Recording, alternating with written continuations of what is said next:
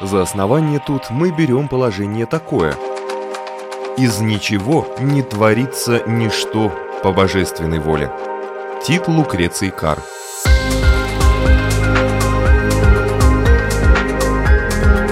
Дерзкие теории, смелые гипотезы, предположения, которые завтра могут стать аксиомами. Программа обо всем, что нас окружает. Природа вещей – на Латвийском радио 4.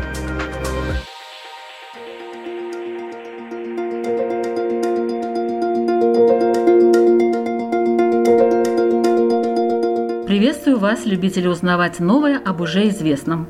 Программа «Природа вещей» и Людмила Вавинска, это я, в эфире Латвийского радио 4. И сегодня мы будем говорить о климате жарко, то холодно, то слишком дождливо, то засуха. Все нам не так. И во многих грехах обвиняем мы природу, а именно климат – но это взгляд обывателя. А что о климате могут сказать климатологи? Это не синоптики, чьи ежедневные прогнозы мы слышим в новостях. Это люди, которые очень тщательно и глубоко изучают климат на планете. И диапазон их измерений не ограничивается столетием. По разным признакам, геологическим пластам и артефактам они определяют, каким был климат десятки тысяч и даже миллионы лет назад. И куда может пойти пойти столбик термометра лет эдак через тысячу. Существуют целые теории климатических изменений, причем не только глобальные, типа потепления, похолодания. А специалисты над этим вопросом работают самые разные. Вот, скажем, Александр Чернокульский, кандидат физико-математических наук. Что он делает в климатологии? Давайте спросим. Добрый день, Александр.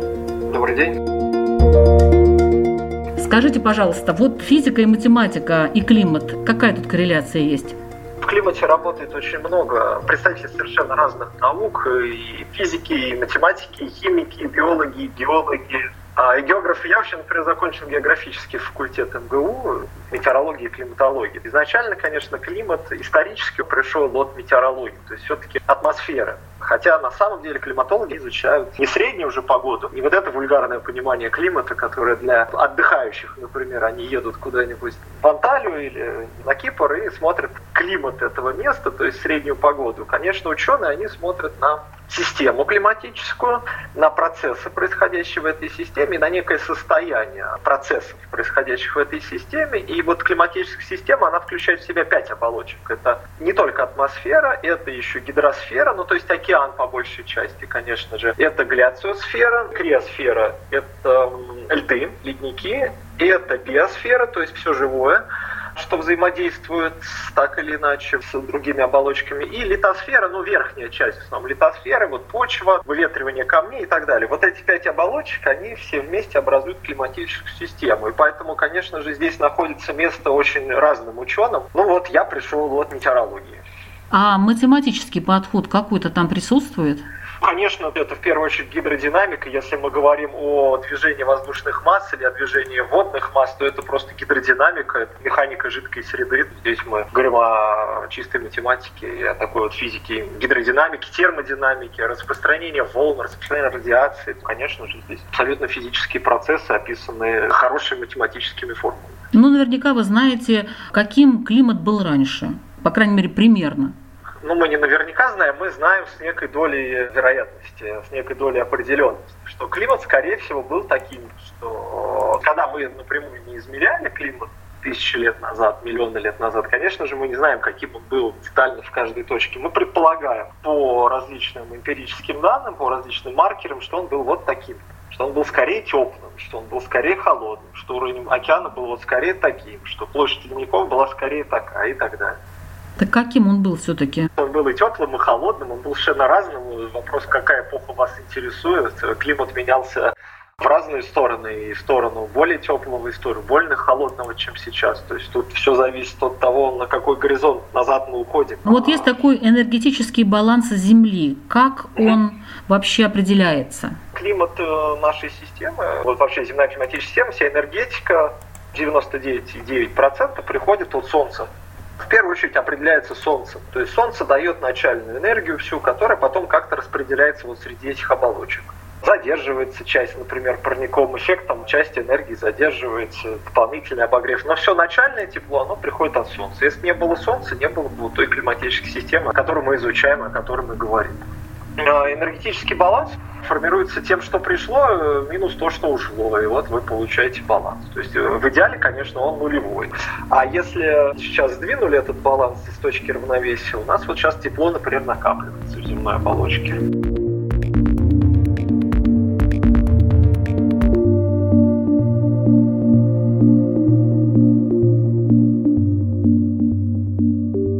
уйти нам от этой темы потепления климата?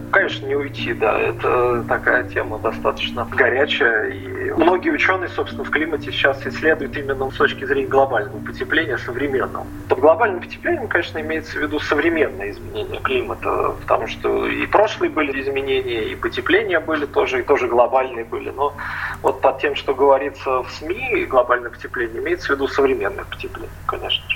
А что ученые говорят все-таки, от чего это зависит? Неужели человек действительно так сильно может повлиять на нашу огромную Землю? Мы способны сдвинуть как раз с точки равновесия вот всю климатическую систему. Получается так, что способны, ну смотрите, вообще изменчивость климата, она зависит от нескольких факторов. То есть вот я говорю, Солнце, оно дает энергию основную. Если как-то меняется, например, светимость Солнца, или меняются, например, параметры орбиты Земли, то это влияет на климат. По-другому перераспределяется, например, энергия Солнца, то это влияет на то, каким будет климат. Или чуть больше, чуть меньше приходит вот 11-летний цикл солнечный, 100-летний солнечный цикл. Вот, в принципе, есть некая изменчивость такая. Влияют вулканы, например. Вулканическая активность во время извержения вулканов в атмосферу попадают различные химические составляющие, которые немножко меняют химический состав. То есть вот изначально была очень сильная дегазация мантии в древности, сейчас достаточно слабая вулканическая активность. Вот в последнее время вулканы последние там несколько, в общем-то, миллионов лет, они скорее не меняли химический состав именно газовый, они скорее добавляли вот аэрозоли, которые после сильного извержения вулкана могут покрывать Землю там экраном неким аэрозольным и отражать часть солнечного света, приводить к похолоданию. Вот вулканы влияют. И, конечно же, как может влиять человек. В первую очередь мы стали влиять достаточно уже давно, десятки тысяч лет, когда стали сжигать леса, срубать леса и превращать их в пашни. Мы уже стали влиять на климат, мы стали менять отражающую способность поверхности. Альбеды, так называемые альбеды, это отражающая способность. Лес и поле, они по-разному отражают солнечный свет. То есть вот солнечный свет, который приходит от Солнца к Земле, он может просто отразиться от Земли и уйти назад. Если бы вся Земля была бы белым шаром, то например, вся покрытая снегом, она достаточно активно отражала бы солнечный свет обратно в космос. А вот если бы она была вся такой некой черной пашней, то она, наоборот, активно поглощала. Ну и так далее. То есть мы уже стали влиять в тот момент. Следующий тоже момент достаточно исторический, когда стали рисовые чеки появились, например. От рисовых чеков тоже в атмосферу идут эмиссии метана. Что такое рисовые чеки?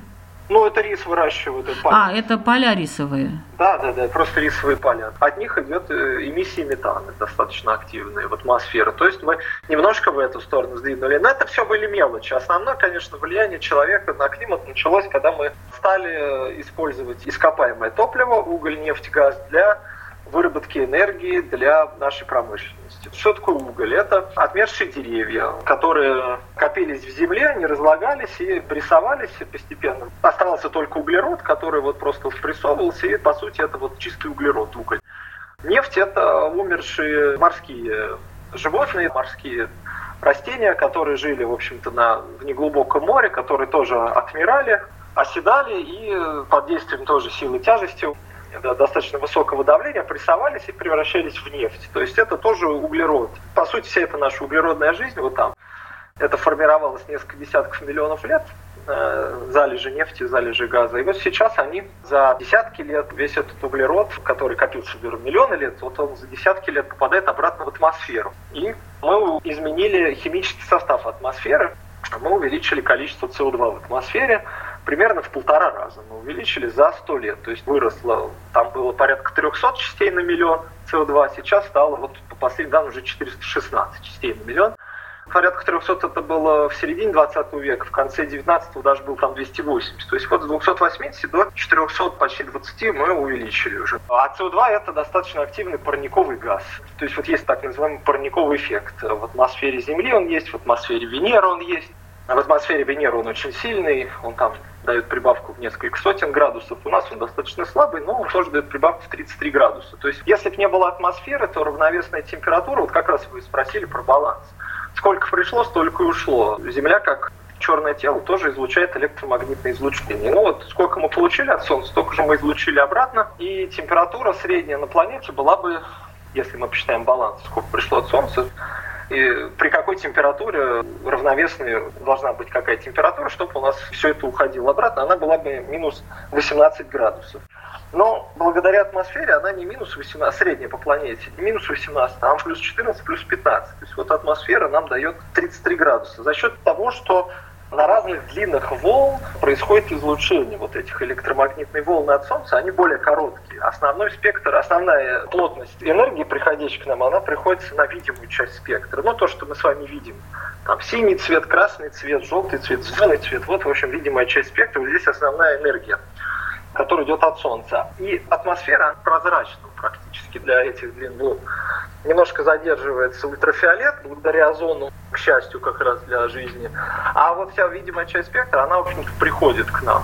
Там инфракрасный немножко задерживается, ближний инфракрасный от Солнца, а в длинной части спектра Солнце излучает гораздо слабее. А вот Земля, как более холодное тело, Земля гораздо холоднее, чем Солнце. Ну и там физический закон, просто что чем холоднее тело, тем оно на больших длинных волн излучает электромагнитные волны. И вот максимальная энергия от Земли 10-15 микрометров. То есть это инфракрасное излучение. И вот это излучение как раз атмосферы частично блокируется.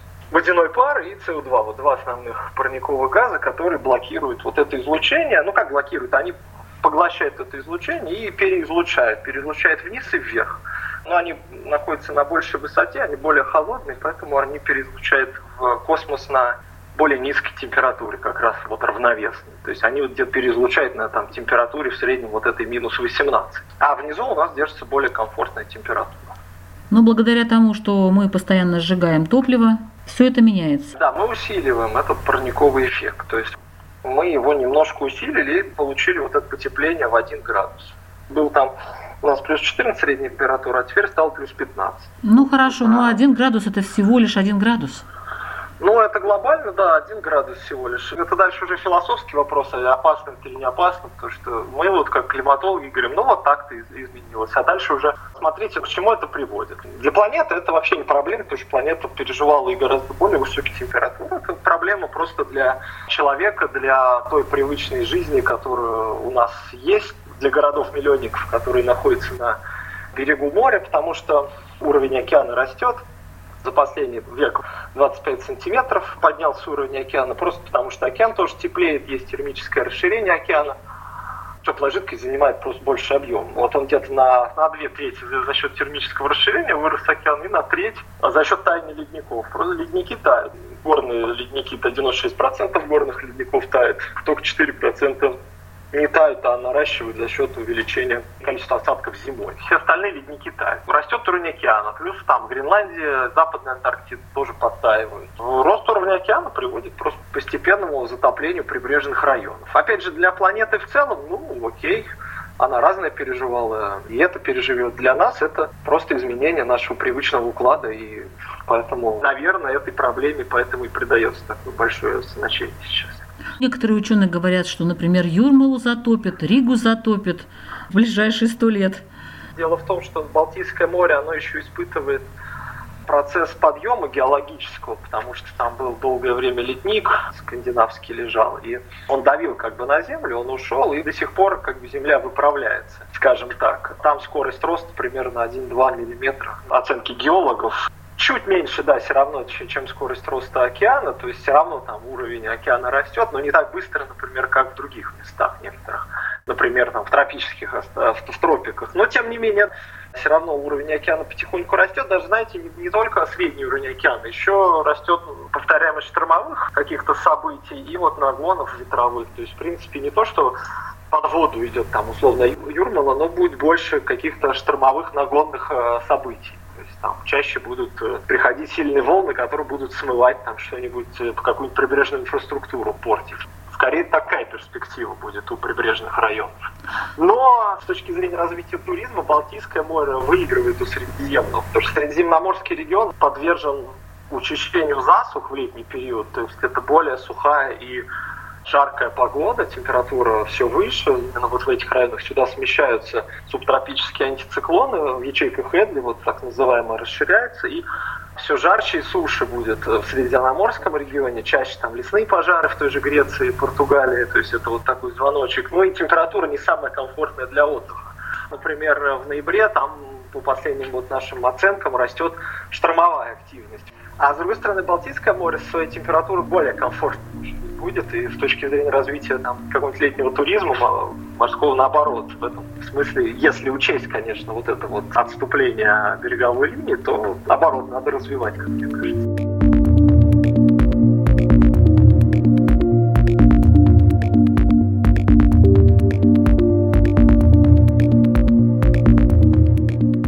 Наступления береговой линии я заметила по старым фотографиям, допустим, 60-х годов, пляж был намного больше, то есть шире.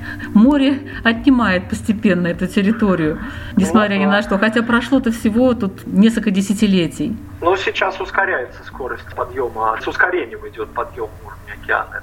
А такие вообще э, были раньше периоды, когда океан поднимался и так далее? Это еще до человека ну, имеется в виду? Конечно, были. Например, переходы от ледниковых к межледниковым периодам они всегда сопровождались изменением уровня океана. Когда у вас ледниковый период, очень большая масса воды заключена в покровном оледенении, в ледниках. Часто ледника у нас покровных только два, Гренландия и Антарктида. А раньше еще был скандинавский огромный ледник лежал, то есть вся Скандинавия, там север России, большая часть Северной Европы, все было под ледником, и канадский, лаврентийский щит так называемый. Вот два больших покровных оледенения было. Вот этот лед содержал все много воды, уровень океана был гораздо ниже, и там, например, можно было перейти пешком в Англию, не было этого перешейка, э, там, Ла-Манша. И когда ледники таяли, то уровень океана поднимался. Но это в прошлой эпохе происходило не так быстро и было связано с изменением астрономических параметров орбиты, наклон орбиты и сжатость орбиты, они меняются во времени. То есть там такие циклы 100 тысяч лет, 400 тысяч лет, 40 тысяч лет. То есть при определенном наклоне земной оси при определенной сжатости к северному полушарию начинает приходить, э, например, чуть меньше солнечной энергии летом. А, это приводит к тому, что снег лежит чуть-чуть дольше мае условно. Что такое снег? Снег это белый, вот я Альбедо говорил, он более белый, он начинает отражать чуть больше солнечной энергии. То есть ее и так меньше приходит просто за счет изменения параметров орбиты. Еще и снег начинает отражать. Это вот такая положительная обратная связь. В результате еще становится холоднее. Снег лежит еще дольше, он отражает еще больше. И вот таким образом он в итоге уже не тает летом, например, и образуется ледник постепенно за счет осадков он перекачивается из океана в лед, образуются облака, они переносятся на сушу, выпадает снег, и он остается, он не стекает в океан. И таким образом постепенно растет ледник, уменьшается океан. Ну и вот, вот так лежат, лежат, лежат, лежат там несколько десятков тысяч лет потом, параметры орбиты меняются, начинает приходить энергии больше к северному полушарию. Тут важно, что именно северное полушарие, потому что оно континентальная, а не морское. Если бы у нас была так называемая аквапланета, водная планета, которая покрыта вся океаном, вот, вот это вообще бы не было ничего, потому что у нас северное полушарие, оно континентальное, океана меньше, и вот э, могут формироваться вот такие ледники. Но там скорость очень медленные изменения, и то, что мы, конечно, видим сейчас, никак не может быть объяснено вот этими астрономическими факторами, они никак не меняются, это такие прямые горизонтальные линии. А может ли человек э, повлиять на параметры планеты вот таким образом? Если уж он меняет климат, нет. То есть только себя погубит, да? Я даже не представляю, как это можно сделать. У нас не хватит энергии для этого. Ну, кто знает, знаете, человек такой. Найдет что-нибудь ну, интересное может. для себя. Ну, пока я не вижу каких-то технологических решений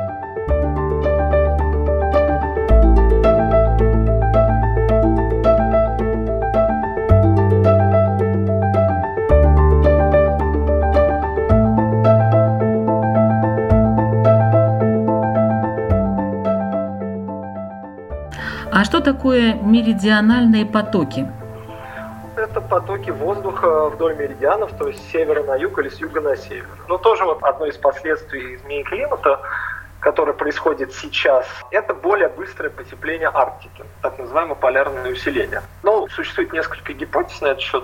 Есть гипотеза, что это вообще абсолютно случайный процесс, и, ну, все-таки большая часть гипотез склоняется к тому, что выпускаются такие вот цепочки этих обратных связей. Ну, в первую очередь, с морским льдом связано, и Арктика свое потепление ускоряет за счет процессов внутри себя. А в целом Арктика, вот Россия, там, Канада, северные страны теплеет в 2-2,5 раза быстрее, чем глобус в среднем. И в итоге уменьшается перепад температуры экватор-полюс. То есть экватор, он жаркий, полюс, он холодный. Вот раньше он был очень жаркий экватор, а полюс был очень холодный. Вот сейчас экватор остается жарким, он еще чуть-чуть стал жарче, а полюс стал менее холодным. То есть если экватор потеплел на полградуса, то, например, полюс на 2,5 градуса потеплел. И вот этот перепад, он стал меньше. Вот этот перепад определяет э, силу западного переноса. Ну, я немножко упрощенно говорю, там не совсем все так просто, но если очень упростить, то вот примерно так. Представьте, что у вас есть горная река и равнинная река. Вот горная река, у вас наклон большой, рельеф, и она течет практически по прямой. Вот этот наклон рельеф в атмосфере как раз играет этот градиент экватор-полюс. Вот он становится меньше, этот наклон, и река превращается из горной в равнину, она начинает так петлять. И в итоге у нас западный перенос, такой сильный, хороший западный перенос с Атлантического океана в Европу, он становится слабее. И река вот эта вот атмосферная, она становится не такой, не неровной с запада на восток, который текущий быстро, а она начинает вот так петлять, и чаще случаются какие-то периоды вот с меридиональными затоками, когда там надолго устанавливается какой-нибудь режим с южным ветром, а по соседству идет северный ветер. То есть, насколько я помню, в том году как раз в Европе было очень жарко, очень долго стоял такой блокирующий антициклон. Там в той же Латвии было очень тепло. Может, да у нас все время почти тепло. Вот сейчас жарко просто до ужаса. И, кстати, сегодня синоптики обещали после обеда дождь, грозу. Ничего. Как так? Дождь, гроза – это всегда вероятностный прогноз. Там, скорее всего, посмотреть надо точно прогноз. Там обычно он идет, там вероятность такая. Возможно, гроза-то и сформировалась, ну, там, 30 километров к востоку от вашего города, и там-то она и прошла. Это как, э, знаете, вот если у вас есть кастрюля, представьте, что вы в кастрюле нагреваете воду, кипятите у вас совершенно равномерный нагрев дна идет. Вот вы заранее не скажете, где у вас пузыри воздуха появятся. Ну вот когда очень нагревает, начинается пузыри. Вот вы же не знаете заранее, где именно будут пузыри появляться. Это все время случайный процесс. Конвекция в атмосфере, она тоже отчасти очень много случайного там. Метеорологи говорят, что вероятность вот в этом районе, там, того, что здесь появятся пузыри, она вот там высокая, но конкретно в каком месте появится этот пузырь и где вот будет эта гроза, заранее сказать достаточно сложно. То есть говорят, высокий риск, но вот где он будет, не говорят этого. Для этого надо смотреть условно радар, который вам скажет уже более точно какие-то радарные данные, наукастинг так называемый и так далее. То есть вот какие-то другие методы применять за сутки. Очень сложно сказать, в каком конкретном месте будет дождь. То есть вот говорят, что там в районе в таком-то дождь будет, а где конкретно, чуть левее или чуть правее, там чуть восточнее, чуть западнее, ну это сложно. Но ведь дают даже прогнозы на неделю у нас синоптики. Ну, правильно делают, что дают, просто надо понимать, какой параметр хорошо прогнозируется, условно, давление там, или температура, а какой хуже, например, конвективные осадки ливневые. То есть не будем ругать наших синоптиков, не, они не, стараются. Не, прогноз погоды сильно улучшился в последние годы, это абсолютный факт. И, ну, а благодаря чему это произошло? Во-первых, благодаря наблюдательной системе э, спутниковые данные подгружаются в прогноз погоды, усваиваются вот эти данные. Это очень важный момент. Ну да, то есть в первую очередь это, конечно же, именно разные данные новые усваиваются, плюс улучшаются сами модели прогноза погоды, уменьшается шаг по времени, уменьшается шаг по пространству. Почему мы можем эти шаги сейчас уменьшать? Потому что э, вычислительная техника улучшается. Там, чем сильнее компьютер метеорологи используют, тем более детальный прогноз они могут дать. Кстати, хотела спросить, насколько точны математические модели прогнозирования климата? Климата или погоды? Все-таки когда мы говорим о прогнозе климата, ну, мы немножко в других терминах говорим. Мы не говорим о том, что условно, в Риге в 2047 году 25 июля будет столько-то. Вот не дает прогноз погоды такой. Э, прогноз климата вот в таких терминах никогда не идет. Он идет всегда в вероятностных терминах, что там в 40-50-х годах в окрестностях Риги, в каком-то районе, распределение температуры в июле будет вот такое-то. То есть оно вот сейчас такое-то, а вот через 10 лет, через 30 лет оно будет вот такое-то. В таких терминах прогноз достаточно хороший. Мы знаем, что как там изменится средняя вот у температуры, как изменится повторяемость каких-то экстремальных явлений, жары экстремальной и так далее. Но сказать, когда именно жара придет, в каком году, в каком месяце, нет. Климатические модели этого не говорят. Понятно. Озоновые дыры. Вот что-то перестали о них говорить. Они что, затянулись? Да, стало там, во-первых, очень сильная изменчивость. Очень сложно увидеть сигнал, но в целом э, озон восстанавливается. Есть такие первые признаки восстановления озона, но пока не сказать, что прям все очень гладко. Просто очень много процессов влияет на формирование озона и разрушение, то есть там те же вулканическая активность и так далее. Но фреоны, они точно влияют. То, что мы стали меньше имитировать, то есть все-таки не совсем в ноль там какие-то есть слабые эмиссии, но это точно хорошо сказывается на озоне, но поэтому, наверное, меньше стали говорить. Хотя здесь тоже, опять же, много пищи для конспирологии, что это все были за какие-то там заговоры и так далее, но физика, химия процесса такова, что в целом, да, фреоны разрушают озон, что меньше фреонов, больше озона. Но очень большая изменчивость. Там и очень много факторов, влияющих на озон. Поэтому некое восстановление видно, но оно пока не очень значимо. Если человек, вот, скажем, резко бросит греть планету, что может произойти? Ну, не то, что греть, резко бросить сжигать ископаемое топливо. Да, да, да. да. Ну, найдет а, другие варианты какие-то. Да, но вот этот избыток СО2, который мы добавили, там за 30 лет половина уйдет избытка. Потом остальные 50% они будут уходить очень долго. И вот 50 уйдет за 30 лет, потом 30% оно будет уходить сотни лет, а 20% они, скорее всего, так и останутся. То есть у нас уже будет новый уровень, в любом случае, СО2. Полностью к доиндустриальному мы не вернемся. Но температура, может быть, вырастет глобально на 2 градуса, но, наверное, не выше, потом чуть-чуть сократится. То есть сразу похолодания не будет.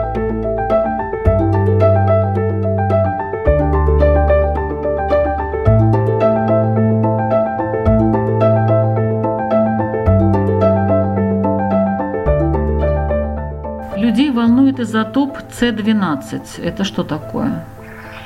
Наверное, мы говорим о СО2 и о том, что есть несколько изотопов углерода, устойчивый 12 и 13 и неустойчивый 14. Атом углерода содержит в себе 6 нейтронов и 6 протонов. В сумме вот 12 это вот С12. А С13 это у нас есть 6 протонов и 7 нейтронов. Он более тяжелый. Ну, есть С14, там 8 нейтронов, он в принципе, неустойчивый, радиоактивный, распадается относительно быстро в геологическом времени. Но вот э, почему интересует людей С12, наверное, ну, можно вот по соотношению С12 и С13 судить о каких-то различных параметрах. Ну, например, если мы посмотрим на изменение доли С13 в общем содержании СО2 в атмосфере, мы увидим, что она сокращается. И это для ученых важный признак того, что это именно что СО2 в атмосфере растет именно из-за сжигания ископаемого топлива. Это так как отпечатки пальцев для криминалиста, так вот для климатологов это понимание того, что СО2 не попадает в атмосферу, ну, например, из океана там, или из вулканов. Он попадает по-любому от биологической активности, потому что растения в процессе фотосинтеза предпочитают усваивать С12. Он быстрее проходит через все процессы фотосинтеза, и соотношение С12, просто он легче, потому что он легче, он быстрее проходит все эти вот циклы, которые там происходят в листике во время фотосинтеза. И поэтому соотношение С12 С13, вот С13 в, в листьях, в деревьях их меньше. С13, чем в атмосфере, чем там, например, или в океане, например. Там что же есть СО2, да? Но там вот С13 больше, чем в растениях. Таким образом, вот этот рост большой сейчас СО2 в атмосфере, он может быть связан либо с тем, что очень много из биосферы попадает, либо как раз с тем, что мы сжигаем ископаемое топливо. Те все наши наблюдения, все эмпирические данные, которые есть о процессах в биосфере сейчас, то есть, грубо говоря, если бы был там очень много пожаров сразу резко бы стало природных, то Это тоже могло бы привести вот к изменению этого соотношения, всплеску. Но здесь такой равномерный рост, очень совпадающий такой по времени с сжиганием ископаемого топлива. И мы достаточно уверенно говорим, что ученые, достаточно химики, например, они достаточно уверенно говорят, что да, это связано с тем, что это вот сжигается именно там ископаемое топливо, которое в прошлом, в общем-то, было растением. Поэтому в ней, в ископаемом топливе, ну, соотношение С12-13, там С13 меньше, чем в других оболочках.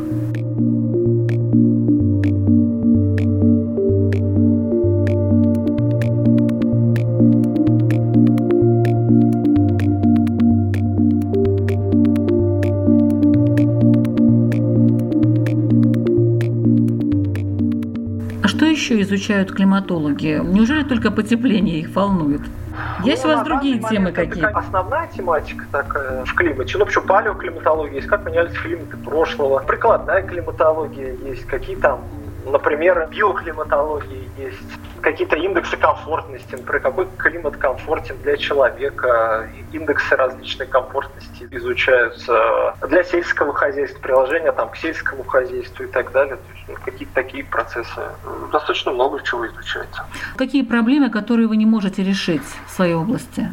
Я занимаюсь, например, сбором статистики опасных явлений конвективного характера, например, таких как смерчи, шквалы, крупный град. То есть есть такой на стыке метеорологии и климатологии задача. Ну, без привязки к глобальному потеплению, просто мы очень мало знаем о вот таких опасных явлениях в нашей стране и там, в соседних странах. И вот это мы собираем сейчас, анализируем, смотрим, как различные процессы, заток влаги или что-нибудь влияют на формирование таких явлений. Реально больше таких стало опасных явлений?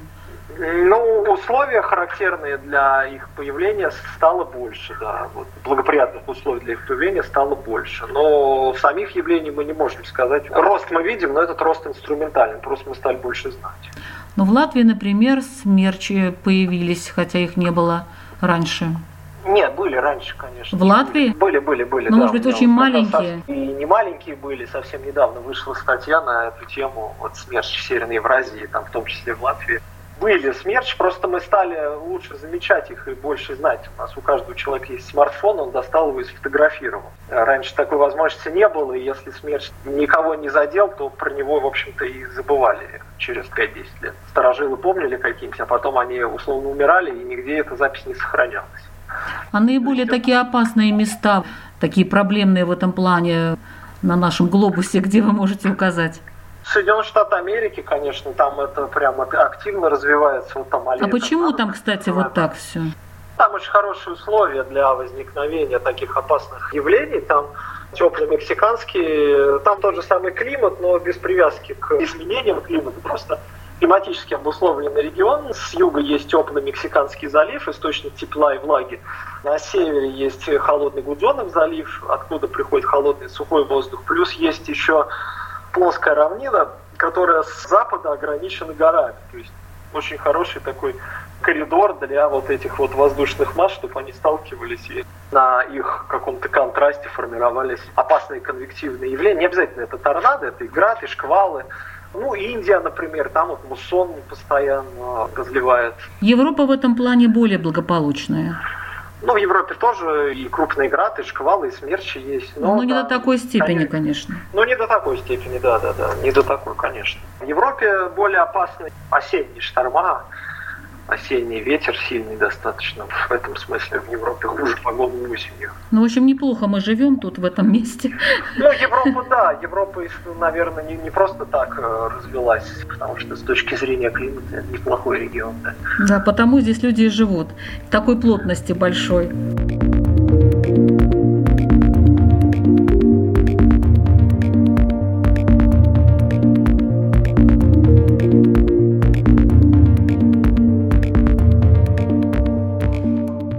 Сегодня в программе «Природа вещей» о климате планеты Земля мы говорили с Александром Чернокульским, кандидатом физико-математических наук, старшим научным сотрудником лаборатории теории климата Института физики атмосферы Российской академии наук.